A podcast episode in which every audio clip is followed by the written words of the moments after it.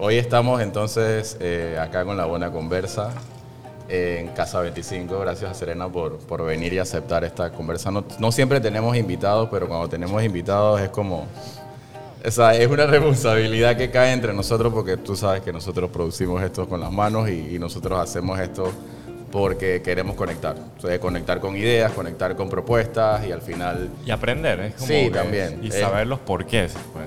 Hay- nadie nos las pide cosas. grabar este podcast y la poquita más gente que nos siguen, como tú, siempre deja evidencias y nos das likes y nos dan comentarios y está ahí pendiente del podcast, así que gracias por eso. Oye, yo he- es un honor para mí estar en este podcast porque están empezando, pero déjenme decirles que está en bomba, así que síganlos. Eh, yo los voy a seguir reposteando porque estoy muy feliz eh, que hay este tipo de contenido orgánico, auténtico y la verdad es que gracias por estar aquí y permitirme hablar con ustedes.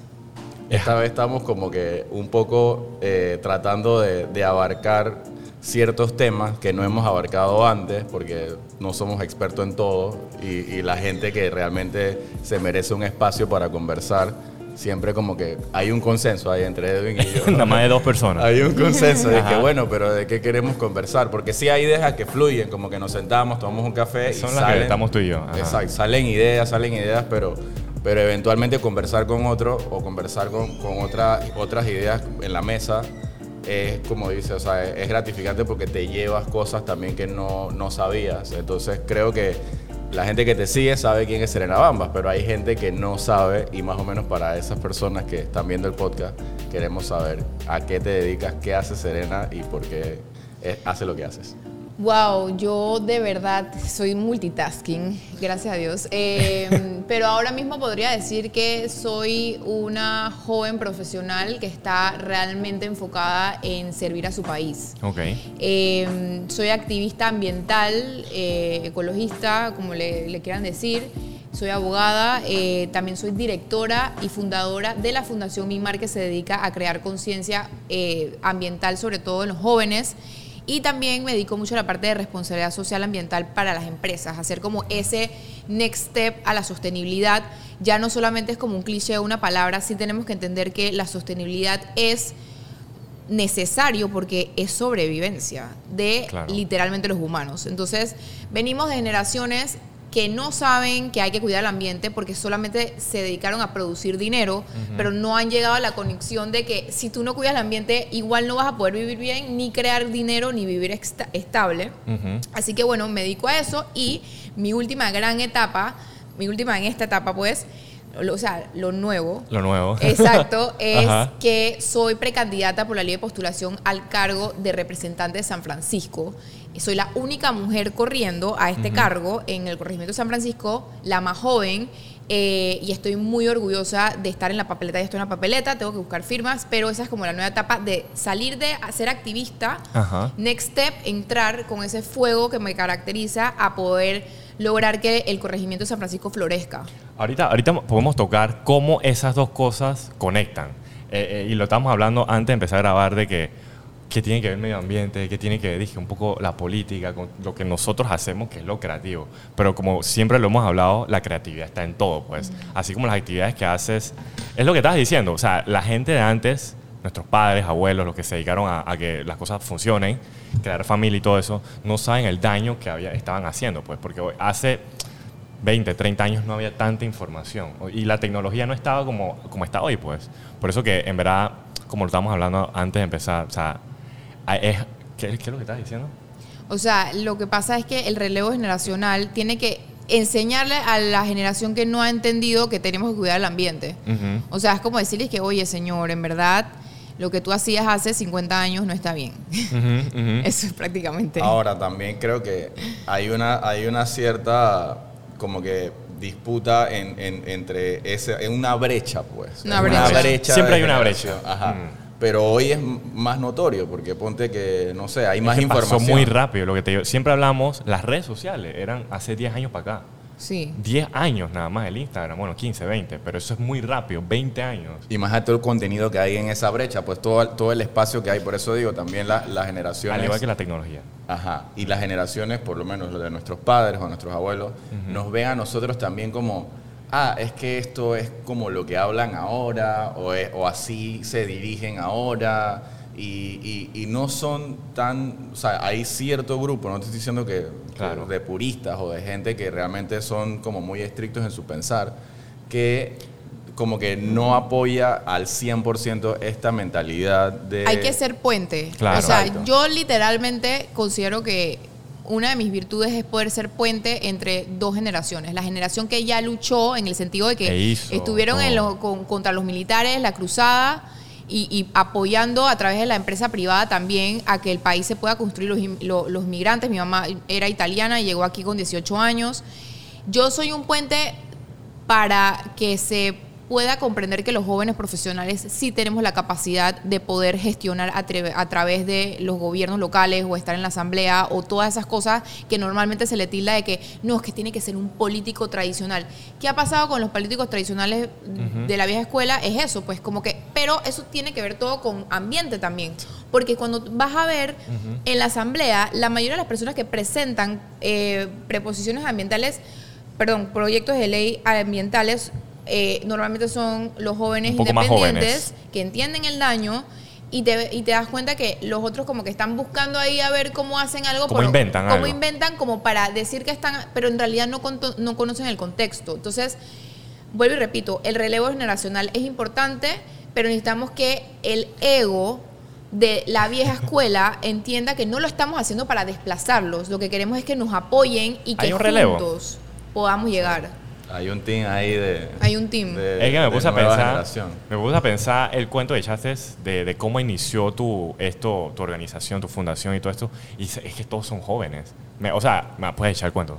Eh, Sí, le- el cuento, bueno, como les dije, o sea, Ajá. yo no me levanté un día y dije, oh, voy a crear una fundación ambiental. No, o sea, yo me literalmente fui a la playa con unas amigas Ajá. a Colón. Eh, mi papá es de Colón. Eh, mi mamá y mi papá se conocieron en Colón e Isla Grande, así que ahí fue como el Love Shack donde yo aparecí, por eso tengo flow. Pero sí, el, eh, y tengo muy buenos recuerdos de la provincia de Colón, de verdad que Colón está en mi, en mi corazón, pero es una provincia muy abandonada. Y el problema del bas- de la basura y el mal manejo de desechos no es únicamente de Colón, pero allá el problema se ha intensificado. Eh, llegué a la playa, una playa top secret, que normalmente la gente no sabe dónde está, estaba totalmente llena de basura. Jeringas, colchones, zapatos, y simplemente me causó como mucha impresión que las personas con las que estaba en ese momento, unas pasieras, solamente se metieron al agua y ellas no Eran de tu edad, eran así. eran de mi edad, aquí. así que no es algo meramente de juventud, porque Claro. era simplemente, vuelvo y repito, el nivel de conciencia. No todo el mundo lo está entendiendo porque tal vez no han experimentado tener una mamá como la mía que también era ambientalista y era todo orgánico.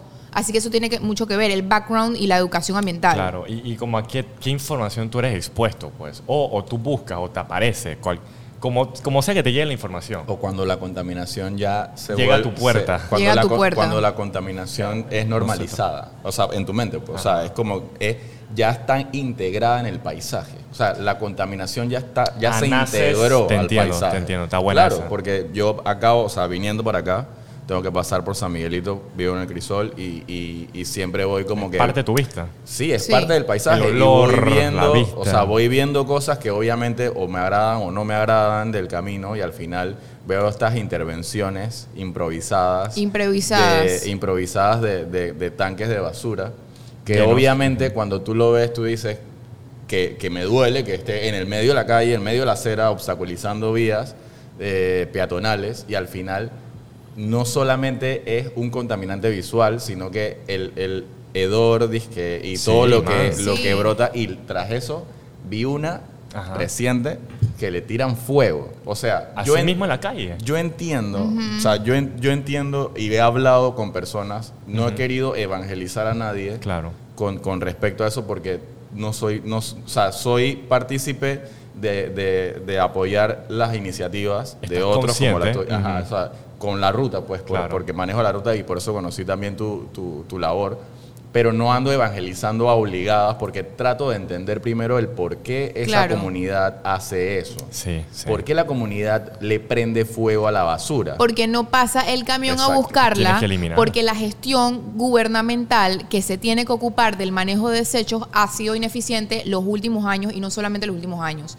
Nosotros datamos, da- se dice datamos, eh, creo, eh, desde que éramos la co- colonia, o sea, que en Panamá no se busca la basura. O sea, literalmente en la historia de la basura de Panamá, nadie buscaba la basura y fueron los gringos los primeros que empezaron a buscar la basura.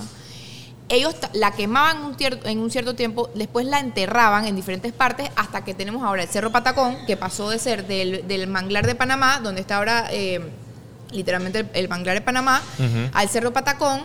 Eh, más o menos creo que en 1984 empezó ahí el, el, en Cerro Patacón y ahora está literalmente no cabe más nada. ¿Y tú por qué crees que se incendia de vez en cuando? Eso tiene gases metanos, es, hay esta cuna negra donde viven personas ahí.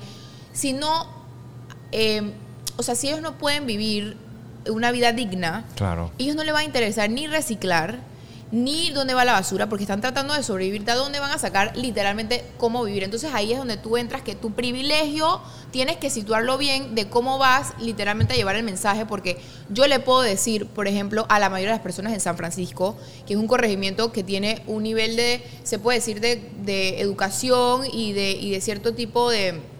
Fue diseñado y construido con un. Con- todo eso. Fue diseñado y construido con, con planificación un poco San Francisco. planificación, Un pero poco. se puede, exacto, hay que arreglar un par muchas cosas, pero yo sí puedo proponer, ok, vamos a reciclar, pero si ahora nosotros literalmente vamos a Cunanega y le digo, vamos a reciclar, que ellos reciclan, ahí están los pepenedores que sí son una empresa de, de- pero a la misma, la misma comunidad te va a decir es que, o sea, yo vivo al lado de la basura, ellos no van a entender no es que no van a entender, es que ellos están tratando de sobrevivir. Entonces es un hay un, tantos matices de donde tú puedes en realidad llevar la educación ambiental sin que se te olvide de dónde tú estás parado.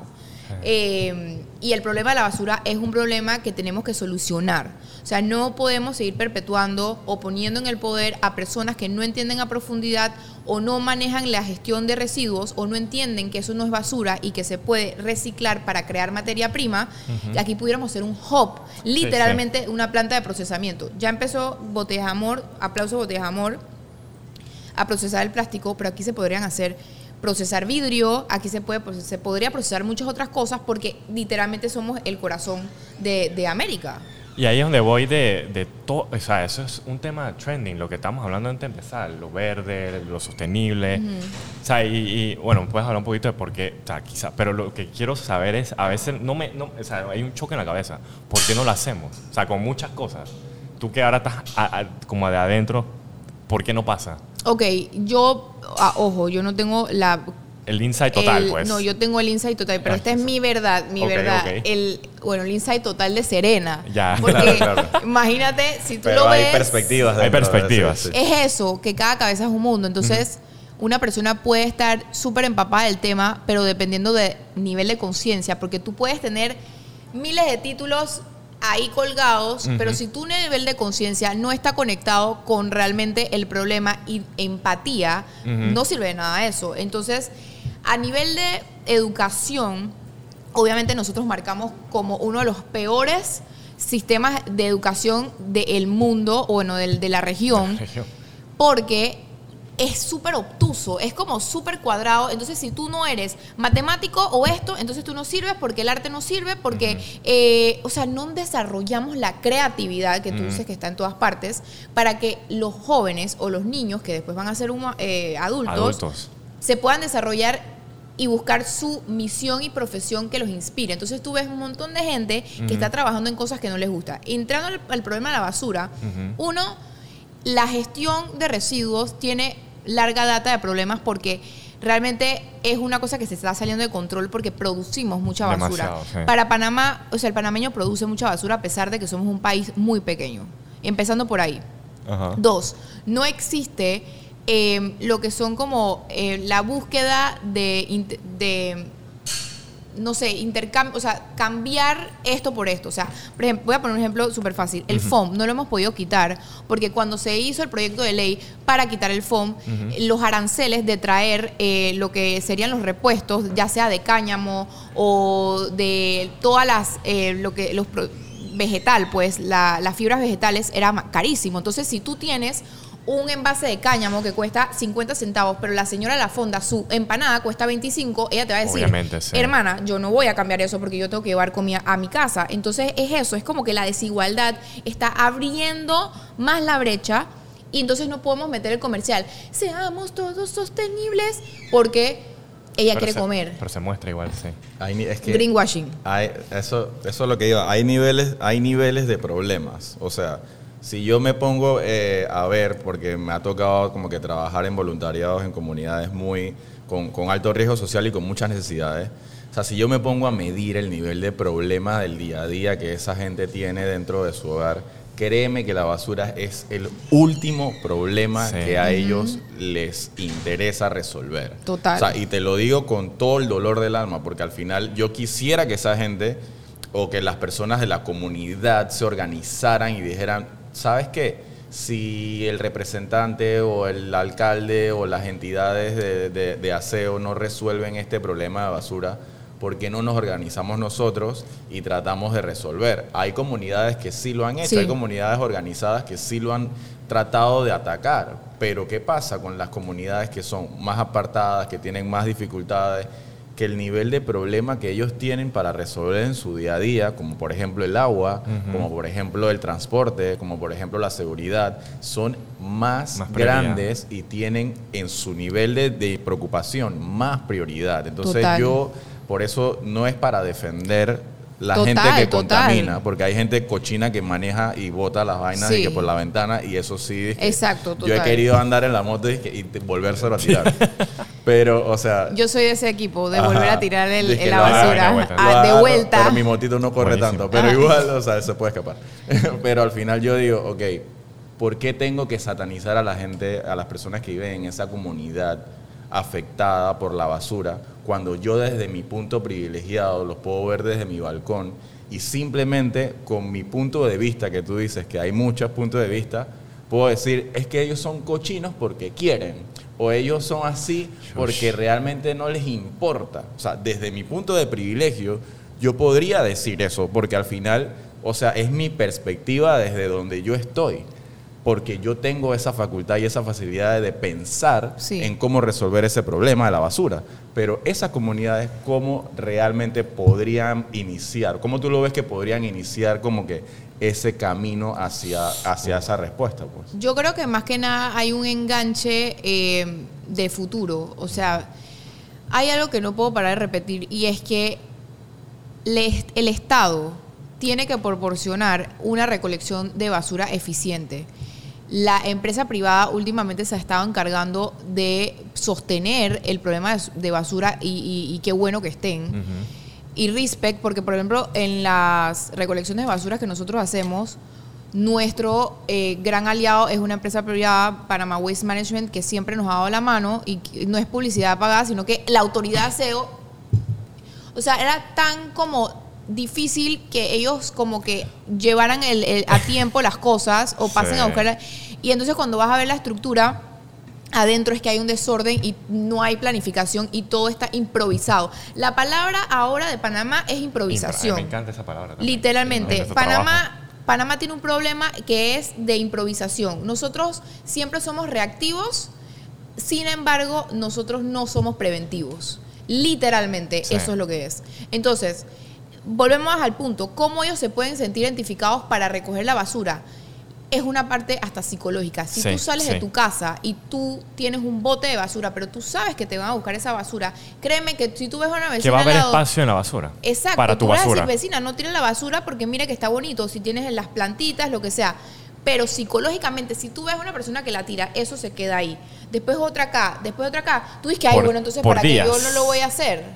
Es literalmente, y hay un estudio que no me acuerdo de qué universidad, pero literalmente es que en una barriada había un carro que lo dejaron, un carro totalmente, li- literalmente limpio, lavado, cerrado, y lo dejaron estacionado muchísimo tiempo ahí. Nadie lo tocó porque el carro estaba intacto, pero literalmente en el siguiente estudio rompieron la ventana y el día siguiente el carro estaba totalmente desvalijado porque la misma situación como de, del ambiente hizo que la gente, o sea, es una cosa, la mente humana Es que la existe la psicología, o sea, eh, eh, hay causa y efecto, que, o sea, por eso Causa existen los, los psicólogos. Pero, checa, el, el ejemplo que diste en antes, nosotros, yo digo, aquí somos bastante privilegiados. O sea, yo boto la basura en, o sea, yo salgo de mi casa, la dejo en una esquinita del, del apartamento y alguien me lo recoge todos los días.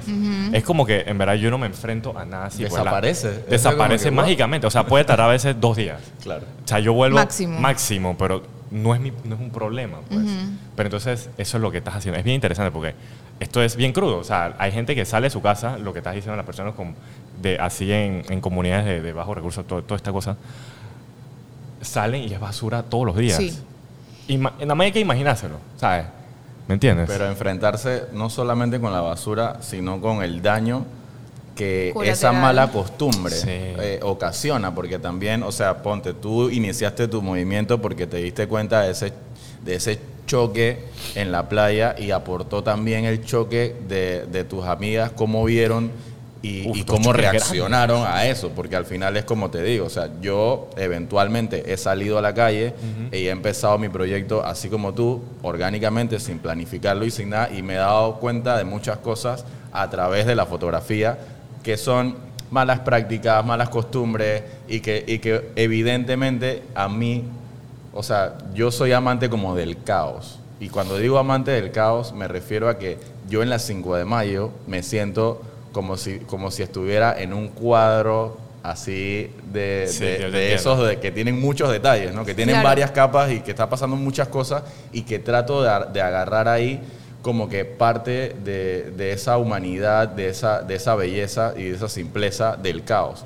Y probablemente necesitamos un poco más de esa sensibilidad para entrar a las comunidades y, y no entrar como a regañar, Exacto. sino que simplemente entrar Ok, uno a o sea, ayudar y a entender, porque me, me parece a mí, y muy trágico, y tengo que decirlo, me parece muy mal agarrar parte de este problema que es la basura, y hablo de varios políticos que he visto y que están ahorita mismo actuando en varias comunidades, agarrar el tema de la basura como un estandarte para poder hacer politiquería de la más baja y, ay, yo llevo un camión y recojo la basura hoy y me la llevo y sabe Dios cómo la va- trata, cómo la bota, si es que la trata o si es que la, o si es que la, la, la bota en otro vertedero improvisado. Pero él resolvió. Se la y llevó. él salió Bueno, en la noticia resolviendo ese Lo que problema y se pasa la es llevó. que dependiendo también, y aquí sí tengo que, así, te- a- así tengo que abogar, Claro. Mira, el político en realidad tiene que resolver, o sea, y dejar de buscar excusas. Hay el político que lo hace una vez al año, una vez antes de las elecciones y el político que busca resolver, porque hay políticos malos Claro. y políticos buenos. Yo respeto más al que dice, este problema lo tengo que agarrar y resolver, en vez de como el alcalde que se pasa echándose las excusas, a otros que dicen, ok, tengo este presupuesto que tal vez no es totalmente designado a esto, pero yo voy a ejecutar, quitarle la basura a mi gente. Eso es algo que, de admirar, porque no es fácil manejarse como la estructura gubernamental e irse contra, como por ejemplo, tu- o sea, porque la jerarquía, ¿no? Esa es la parte de que, que admiro. Sin embargo, estos políticos que aparecen cada cierto año, como a decir, que miren, miren, miren, yo estoy haciendo mi trabajo. Ey, felicidades, pero ya nosotros te dimos el voto y ese es tu trabajo porque ese es tu trabajo. trabajo. O sea, no te vamos a aplaudir, ni quiero que, que- que me, que me mande, que te voy a mandar globos y flores. Ese es tu trabajo. Entonces, ahí está como la delgada línea de saber identificar a los políticos que realmente están haciendo un trabajo porque lo hay. Solamente que a veces es difícil entre tanta marea de caos. Claro. Porque, digo, no sé si fue una canción de Cerati, pero creo que algo de caos también te trae como la humanidad. O sea, la humanidad tiene mucho caos y de ahí tú puedes sacar cosas buenas. O sea, por ejemplo, yo fui a India hace muchos años atrás de mochilera y India me cambió la vida. Porque literalmente ahí viven en la basura, Sí, literalmente en la basura y son felices. Sí. Y me enseñó como que, wow, esta persona que está en la basura me está regalando, y esto fue una escena, me está regalando una fruta a mí, porque yo estaba como perdida en ese momento, pero eso es otro cuento. Y esa persona me regala lo único que tiene que comer y la persona está totalmente feliz y como iluminada.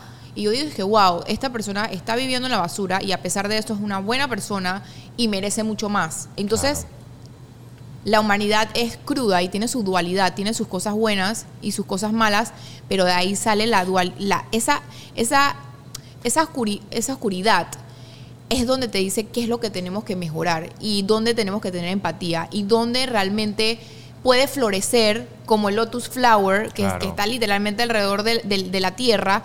¿Cómo podemos hacer que esa persona que no tiene esperanza, que se siente que ha sido abandonada por la sociedad, que tal vez venga de una, un entorno familiar totalmente desprotegido, cómo podemos hacer que esa persona confíe en, en él mismo o ella misma y sea una semilla?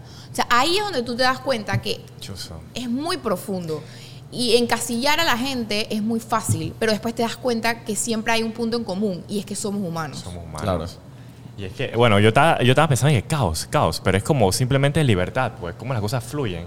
Es que se- aquí, por eso, la, la improvisación me gusta porque, bueno, yo soy músico de, de- de- de pasión y quiero como que también entender ese nivel como que de riesgo en la improvisación. Porque sí, tú tienes que prepararte primero, como cualquier profesión en la vida. O sea, nadie, nadie nace dije, con, con un talento y ya, sino que el talento se tiene que trabajar. Disciplina mata la disci- talento. Exacto, Sí, sí, exacto. 100%. Entonces, ya en el momento en que tú tengas la disciplina, ya tú puedes hacer una improvisación más fácil porque ya tú tienes esa base. Pero entonces hay una, hay una vaina que también yo me enfrento duro y no solamente es a la contaminación per se física que hay en la calle y a los obstáculos que hay en la calle porque siempre trato de recorrer la calle, hacer fotos y llevar amigos o llevar todas esta- estas guías que hago de la ruta y cuando me encuentro dije, con un obstáculo así como una basura, dije, man, tengo que pedir disculpas porque si hay turistas o si hay gente que, que no recorre ese, ese lugar. O sea, yo dije, hey, pido disculpas porque, porque yo no ensucié, pero, pero lo estoy trayendo dije, a este lugar. Y me parece que, que- que es algo que al final uno se enfrenta. Sí. Pero ¿cómo te enfrentas tú con la basura que hay o que pueda haber en redes en este, en este proceso de, precandida- de precandidatura? O sea, hay una, hay una basura también digital. o sea, ¿no? hay una, es, es un, yo diría que es una distracción. Todo es una distracción. todo. Pero ¿sabes a qué me refiero? Como que con No, esa no, sí, sí, contaminación, sí. ¿no? De, de También hay contaminación digital, o sea, es otra vaina. O sea, como de- que mucho contenido, hay muchas cosas que se, que se están hablando, hay muchas cosas que parecen pero no son. Exacto. La terminología que dijiste de, de- de la- de El las empresas. ajá. Greenwashing, greenwashing. que quieren lavar obviamente las caras de productos que sí están contaminando y le ponen una hojita afuera y ya dice que ay, somos sostenibles y cuando vas a ver el producto Es lo mismo. Es lo mismo. Hay que tener cuidado porque la gente también eh, estamos en un mundo muy consumista. Entonces te venden la idea que tú necesitas ese producto, pero en verdad lo que tú necesitas es entender quién tú eres y con eso no necesitas tanto. O sea, a mí me gustan los lujos, a quien no, pero sé cuándo es el momento y cuándo no eh, y cuándo necesito algo. Eh, y yo creo que la basura que dices en redes, más que nada es la percepción que tienen las personas y como di- vuelvo y repito, cada cabeza es un mundo. Lo que a mí me ha funcionado es ser tal cual yo soy. O sea, yo soy muy auténtica, a veces puedo rayar en, no sé, hay gente que tal vez no le guste y no soy monedita de oro para caerle a todo el mundo, pero eh, me gusta poder proyectarme exactamente como soy para que nunca en la vida me pongan en un pedestal porque yo voy a hacer política, soy política, y cuando llega al cargo de elección popular lo que menos quiero es que me pongan en un, en un pedestal. Yo quiero que se sientan conectados conmigo porque soy humana más y de esa manera más jóvenes y más profesionales se van a involucrar a la política porque no van a sentir que se les están cortando las alas o que tienen que entrar a un molde de, ay no, voy a perder toda la diversión de mi vida. Porque la verdad es que ellos quieren un político con el cuello de corbata cerrado, que hable así, pero después atrás como decimos aquí, come santo, caga diablo.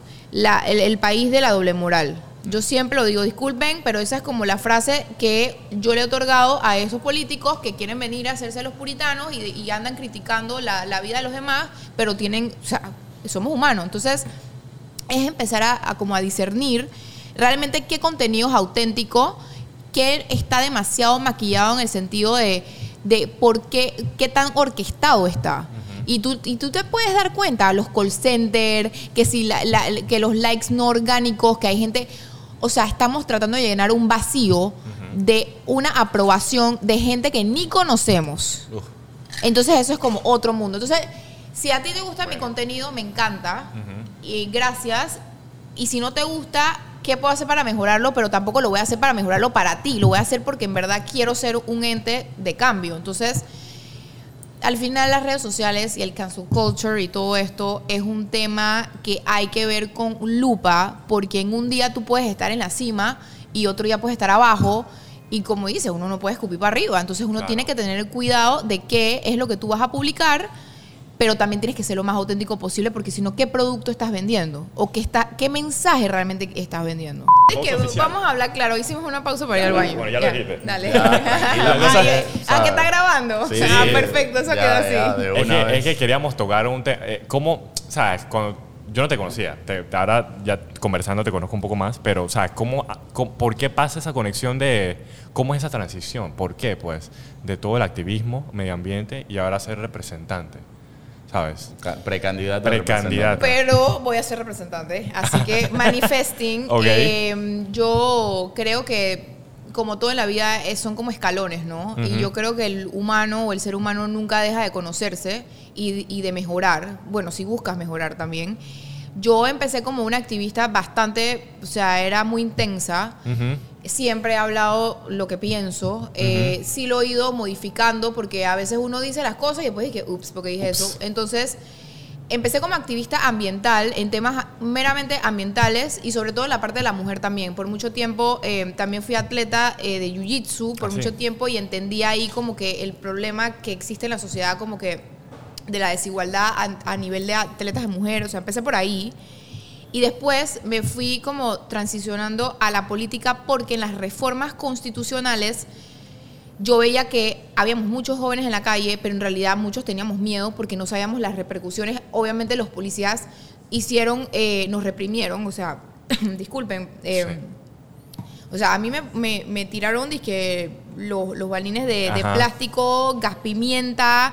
O sea, yo me acuerdo que yo decía, es que esto es una guerra. O sea, mi abuela estuvo en la Segunda Guerra Mundial y yo decía, es que si esto yo me siento asustada, imagínate mi abuelo que Sí. estuvo dizque, literalmente con, luchando contra los nazis. Yo dije, yo abajo de, una, de, un, de un carro mientras los policías nos estaban echando gas pimienta, yo dije, ¿cómo salgo de aquí? En ese momento yo dije, ¿qué va? Esto no puede quedar así. Me acuerdo que logramos turbar el, el paquete de reformas que estaba tratando de blindar, obviamente, a tanto el legislativo como el, administra el, el ejecutivo. Y en ese momento me di cuenta que en verdad tenía el... Yo creo que mi personalidad siempre ha sido para poder estar en la política y en ese momento decidí, ¿sabes? Me gusta involucrarme más en los asuntos del país. Antes no lo hacía tanto porque sentía que era como muy problemático, pero, pero realmente necesitaba luchar por mi país. Entonces, eh, fui haciendo esa transición y no fue hasta el año pasado que tomé la decisión de, ok, como activista y sociedad civil, hay un cierto tope de lo que puedes hacer afuera. Tienes que entrar a la estructura gubernamental y hacer un cambio desde adentro, no solamente porque tienes el financiamiento que todo el mundo pone en los impuestos y si tú redireccionas ese fuego, esas ganas de verdad de ver a tu país bien, o sea, es una transición hermosa. Sí, sí. Y cabe recalcar que yo creo que los jóvenes y sobre todo las personas, pero no solamente los jóvenes, que hacemos esa transición, eh, nos apoyan las personas que han visto el recorrido, porque no es como que yo aparecí un día debajo de la piedra y es que, hola, vengo a ser representante de San Francisco. No, yo tengo un recorrido de hace muchos años eh, y realmente es eso. Yo creo que la política Nos gusta, lo que no nos gusta es la politiquería y que lo Ajá. vemos mucho y vemos políticos rancios, corruptos, que tratan de llegar al poder de nuevo utilizando nuestros impuestos y pensando que es la finca privada y hemos, y hemos decidido que hasta aquí. Sí, eh, de hecho, bueno, eh, en uno de, a mí me gusta siempre comparar y meter como que parte de la filosofía, de que, porque Aristóteles decía que el, el- el ser humano es un animal político.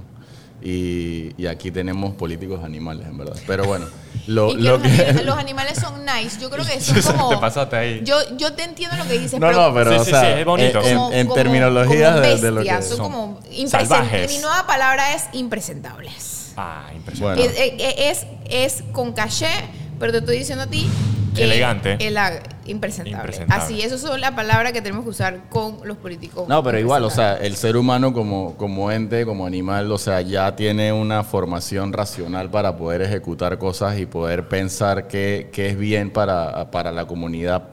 O sea, empezando como, empezando, empezando la política es una, es una, es organización comunitaria. Sí. O sea, y, y una buena administración de los recursos. Entonces, eso es como que la mancuerna que te puede como que llevar a, a- a tener cualquier punto de, de meta, a lograrlo dentro, dentro de la gestión que vayas a tener. Pero yo me acuerdo de Serena, por lo menos que ella estaba diciendo de lo de, la- de lo de las protestas, y yo me acuerdo que un día fui a hacer fotos y, y apoyar también un, un poco eso de, de- de la, de la lucha en ese momento y me encuentro Serena por ahí huyendo y yo huyendo Te traes el también. carro, dije. Sí, sí, o sea, me- Ah. y yo estaba como que, hey, mira, o sea, la gente que estaba, o sea, las personas y los jóvenes que estábamos ahí en ese momento, Nos reprimieron. Reconocíamos quién es quién y quién estaba en, en- en- en- en la lo lucha. suyo, ¿no? Pero eso es, lo, eso es lo que yo, a eso voy. O sea, hoy en día, nuestra generación, ser referente de esta política, yo no, yo no entiendo bien exactamente cuáles son como que todas las propuestas en, en sí de, de- de- de los que se están lanzando ahorita, porque estamos empezando. Ajá. Claro. Pero en el momento en donde esto ya empieza a carburar, o sea, yo quiero entender como que la mentalidad de un, de un político independiente, o sea, hacia dónde se va a dirigir si no tiene esa estructura que mucha gente Independiente dice, y joven. Ajá. Joven. Sí. joven además. Pero eso no es una... Eso no, Yo a siento mí no me- sí, a mí sí me. O sea, joven hace una diferencia. Hace una diferencia, Sí. pero no, no debería ser, o sea, no quiero comunicar eso, pues no debería ser como una desventaja, pero Bueno, sí es como... lo- Es que es una ventaja. Es una ventaja, Por pero la estructura partidista eh, es una estructura necesaria. En el sentido, sorry, aquí los partidos políticos están podridos hasta la médula, pero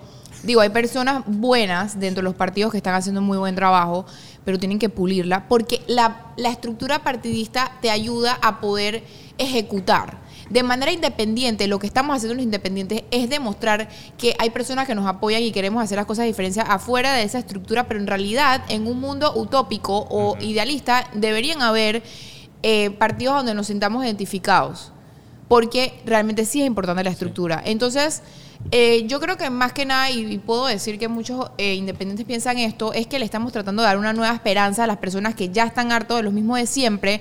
Sin embargo, hay muchas personas partidistas que también están hartos de sus propios partidos. Entonces, aquí, aquí es como un momento de fragmentación.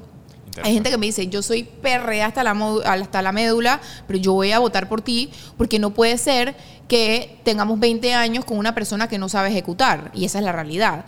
Eh, y hay que decir las cosas así a- a- a- al, Que frontal. Es. Es que algo que, que no está pasando, creo que lo estamos hablando antes, es que no hay como un relevo. No hay un, un relevo generacional. o sea, Hay un no- relevo generacional en los partidos políticos, sin embargo, no les están dando las oportunidades. Y eso es algo que se está conversando mucho. Eso lo vimos, ok, y, y si vamos a como que hablar del tema, porque creo que hay que hacer docencia, lo que está pasando ahora mismo con el gobierno actual, que, por ejemplo, no quieren ir a primarias en alguno de los corregimientos o los curules.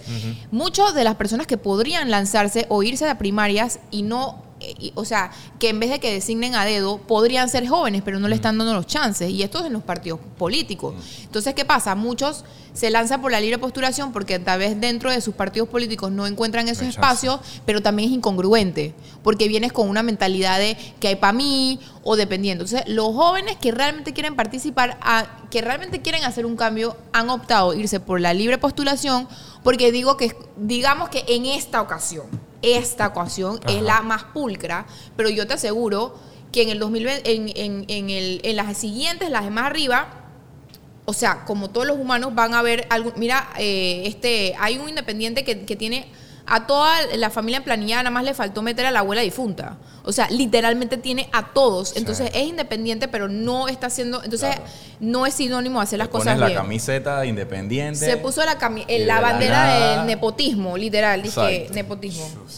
Pero sí, es ese, esa transición y ojalá pudiéramos tener estructuras partidistas que sean, mm, o sea, más relacionadas a lo que queremos hacer, pero bueno, se han quemado, quieren meter a los mismos políticos rancios de siempre que quieren espacios para llenar sus egos, en vez de pensar, ok, ¿por qué en vez de no agarrar todo ese conocimiento traspasarlo, apoyar a los jóvenes y tú eres parte de ese mentor y tú eres parte de esa semilla, pero no, ellos quieren ser la flor, pero papá, tu flor ya se marchitó, entonces tú tienes que ir y buscar otra semilla y abonar el jardín, pero es que el ego, y, y vuelvo repito, en, en comunicación, en, en política, eh, psicología política, ya la gente está harta.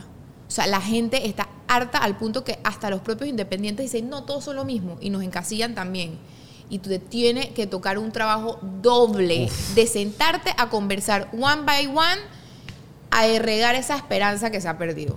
Sí, es que hay una apatía política generalizada y, y creo que parte de lo que nosotros queríamos o queremos de este podcast también Con entre Edwin conversa, y yo sí. con esta conversa es entender un poco esa, esas ideas, ¿no? O sea, y también entender la parte de que, de que por qué o, o- o cómo hemos llegado a, a sentir tanta apatía a esa política. O sea, es como que entender por qué ya no queremos conversar de política entre los jóvenes o por qué no nos sentimos preparados o sea, para hablar de política, porque ni siquiera queremos como que eh, profundizar en el problema, solamente queremos que otros los resuelvan y es lo que mucho estábamos hablando al inicio, o sea, de somos un país un poco de, sabes, como que pasivos y no, y no accionamos en ciertas cosas hasta esperar el último momento que ya Reactivos, afecte, pues, somos reactivos. afecte. Sí. cuando ya ves Es la, la- vaina ahí que está encima es donde respondes. Exacto. Somos demasiado reactivos y no somos preventivos, pero también esto es una desilusión que viene de larga data. Sí, sí, esa es la cosa. No están dando cívica, los movimientos estudiantiles se fragmentaron, se metieron los partidos políticos corruptos a financiar movimientos estudiantiles y el que diga que no es mentira porque conozco muy bien cómo funciona eso y eso es muy lamentable porque la juventud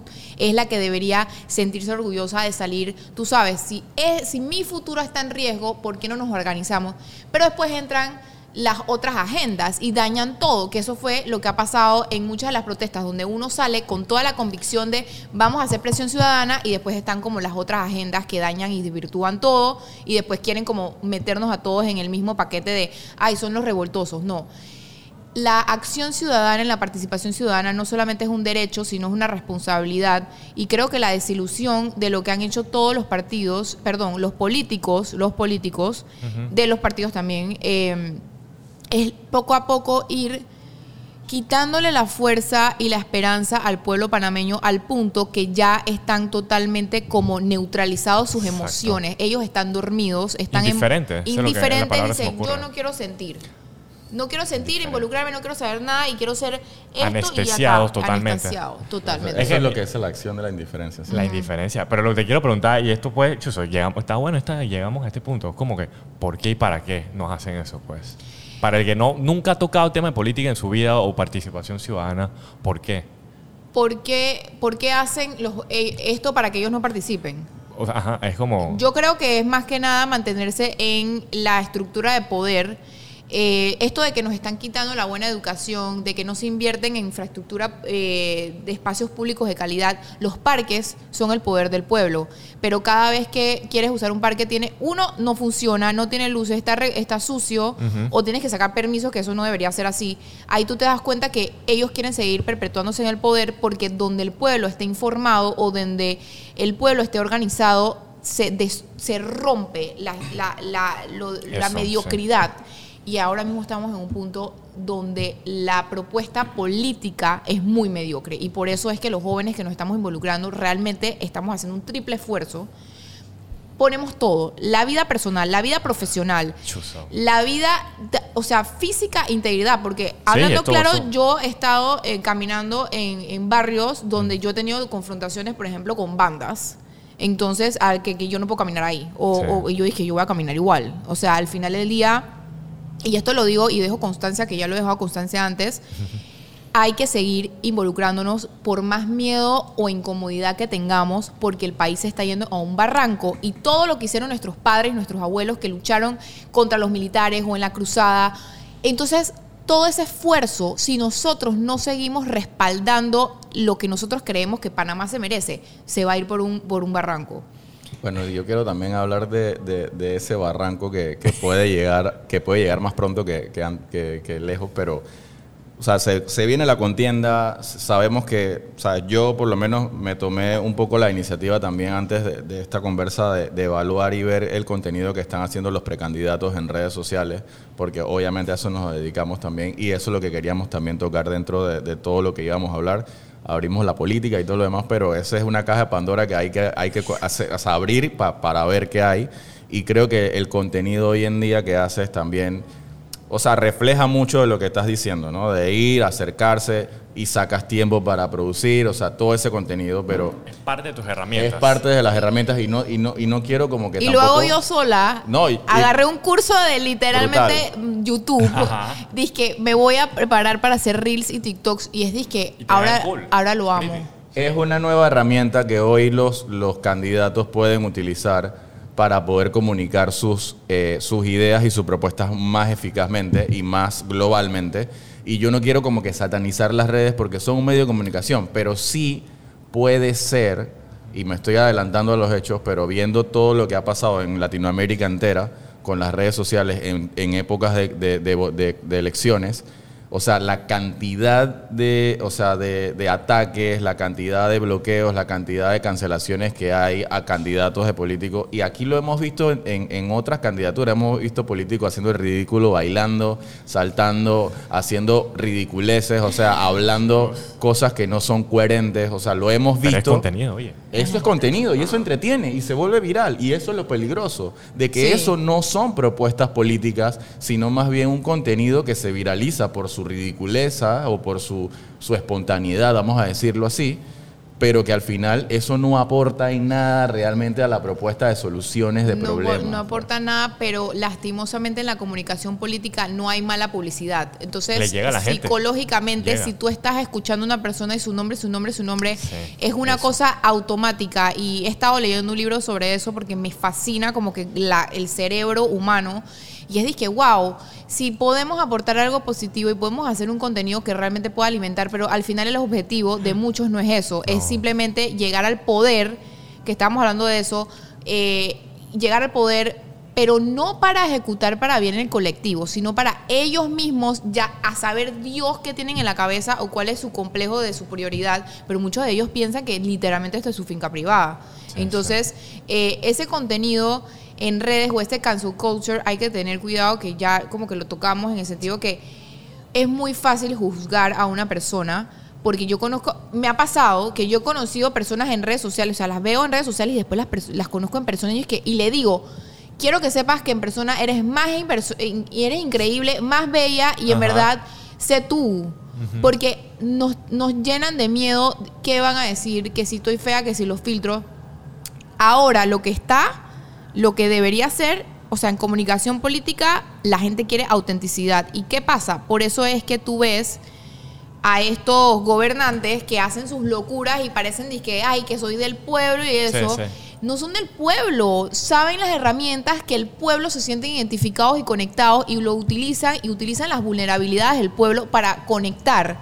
Y eso es, eso es lo más bajo que existe.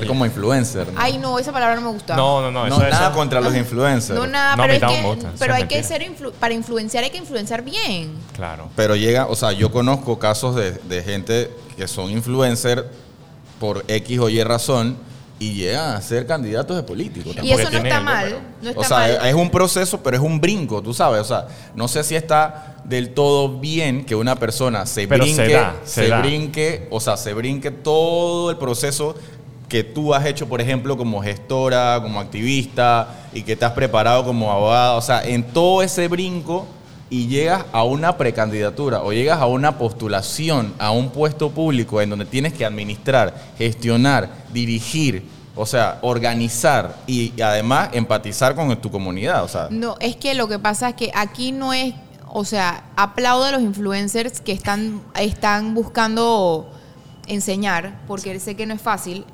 No sé si mi lipstick se...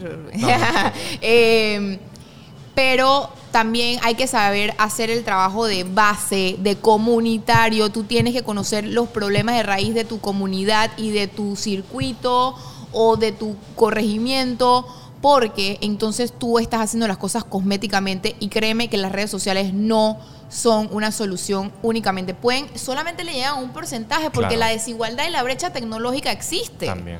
Entonces, ojo con eso. Yo digo, al final del día ustedes tienen que ver la trayectoria y todo el mundo tiene sus cosas buenas y sus cosas malas. O sea, yo tengo mis cosas malísimas en sentido, pero al final yo me muestro tal cual y busco mejorar las cosas malas y me muestro como, oye, yo soy humana, tú también lo eres, ¿cómo podemos llegar a hacer algo en conjunto?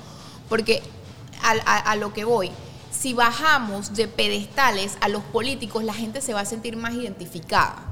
Y eso es lo que queremos. Humanizar la política es el big next step para que podamos transformar Panamá. Ojo, esto no va a pasar de esto no va a pasar solamente en el 24, esto va a ser progresivamente Claro. con muchos altos y bajos. El crecimiento de un país joven no es lineal y pues nos ha tocado estrellarnos con, con- con gobernantes que evidentemente han demostrado sus- sus verdaderas caretas, ¿no? Yo pienso que, en verdad, al final, volví, echando un poquito para atrás nada más. O sea, la, la cosa de los influencers, la gente que se salta las cosas y llegan a un poder o lo que sea, pues. Siento que normal si esa fue tu trayectoria para llegar allá, pues. Pero yo digo que cuando tú llegas a un puesto de algo con poder, tú tienes que saber la responsabilidad que tú tienes, pues.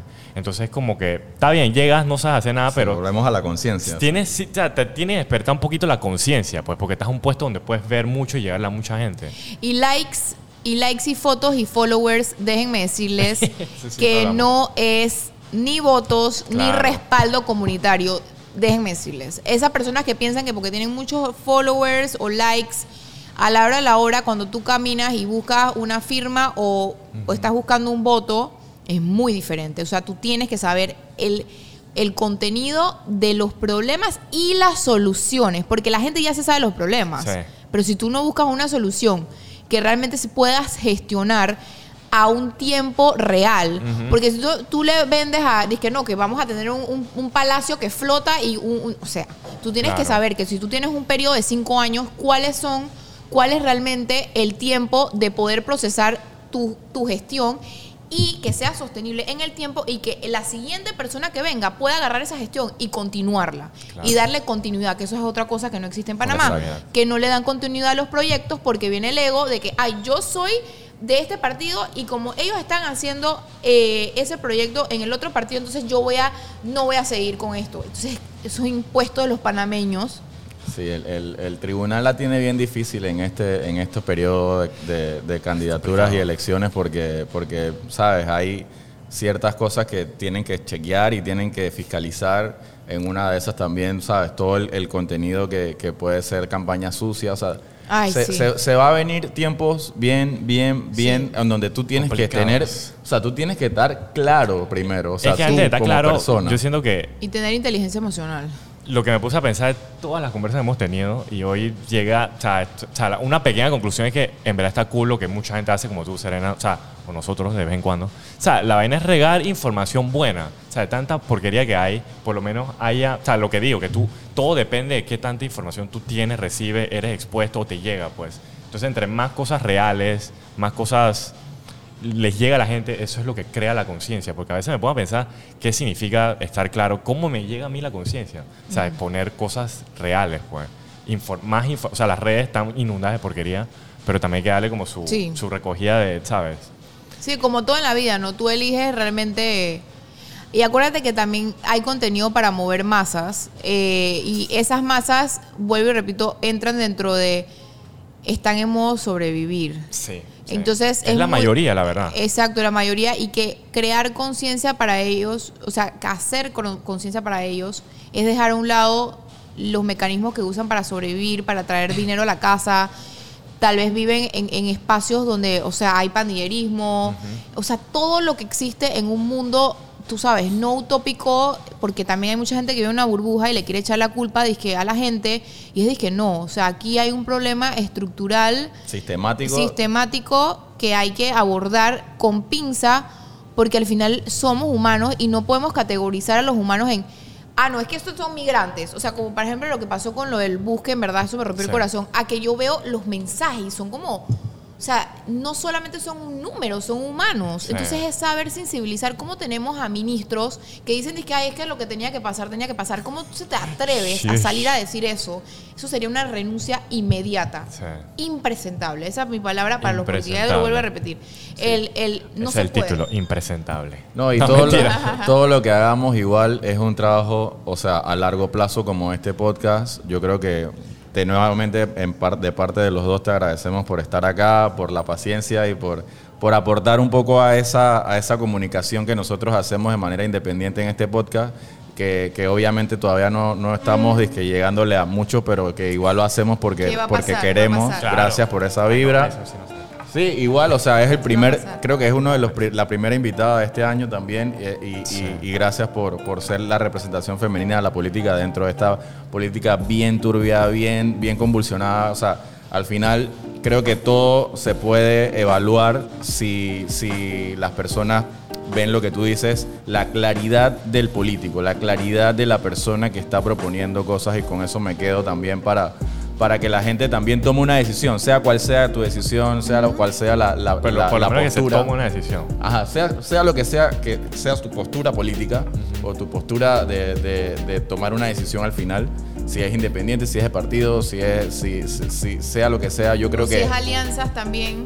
sea lo que sea, creo que hay que estar claro en dónde estamos ahorita como país y qué es lo que queremos también para, para futuro y, y ver la mejor de nuestras propuestas y elecciones a, nuestro criterio para poder tomar una decisión. Pero sí, es importante tomar una decisión. Es que lo que quiero decir es que la cosa es tomar una decisión. Es- o sea, no no es no tomar una decisión, sino que cuando tú tomas una decisión es porque pensaste en lo bueno y lo malo. Por lo menos pensaste, es lo que quiero decir.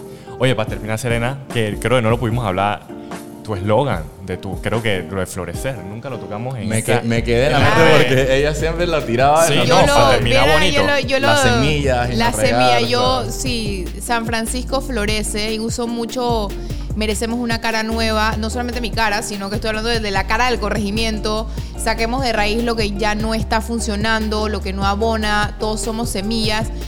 Siempre voy a estar conectada con la madre naturale- naturaleza. Yo soy eh, su instrumento. Yo soy instrumento de la madre naturaleza. Eso lo supe desde el día que nací.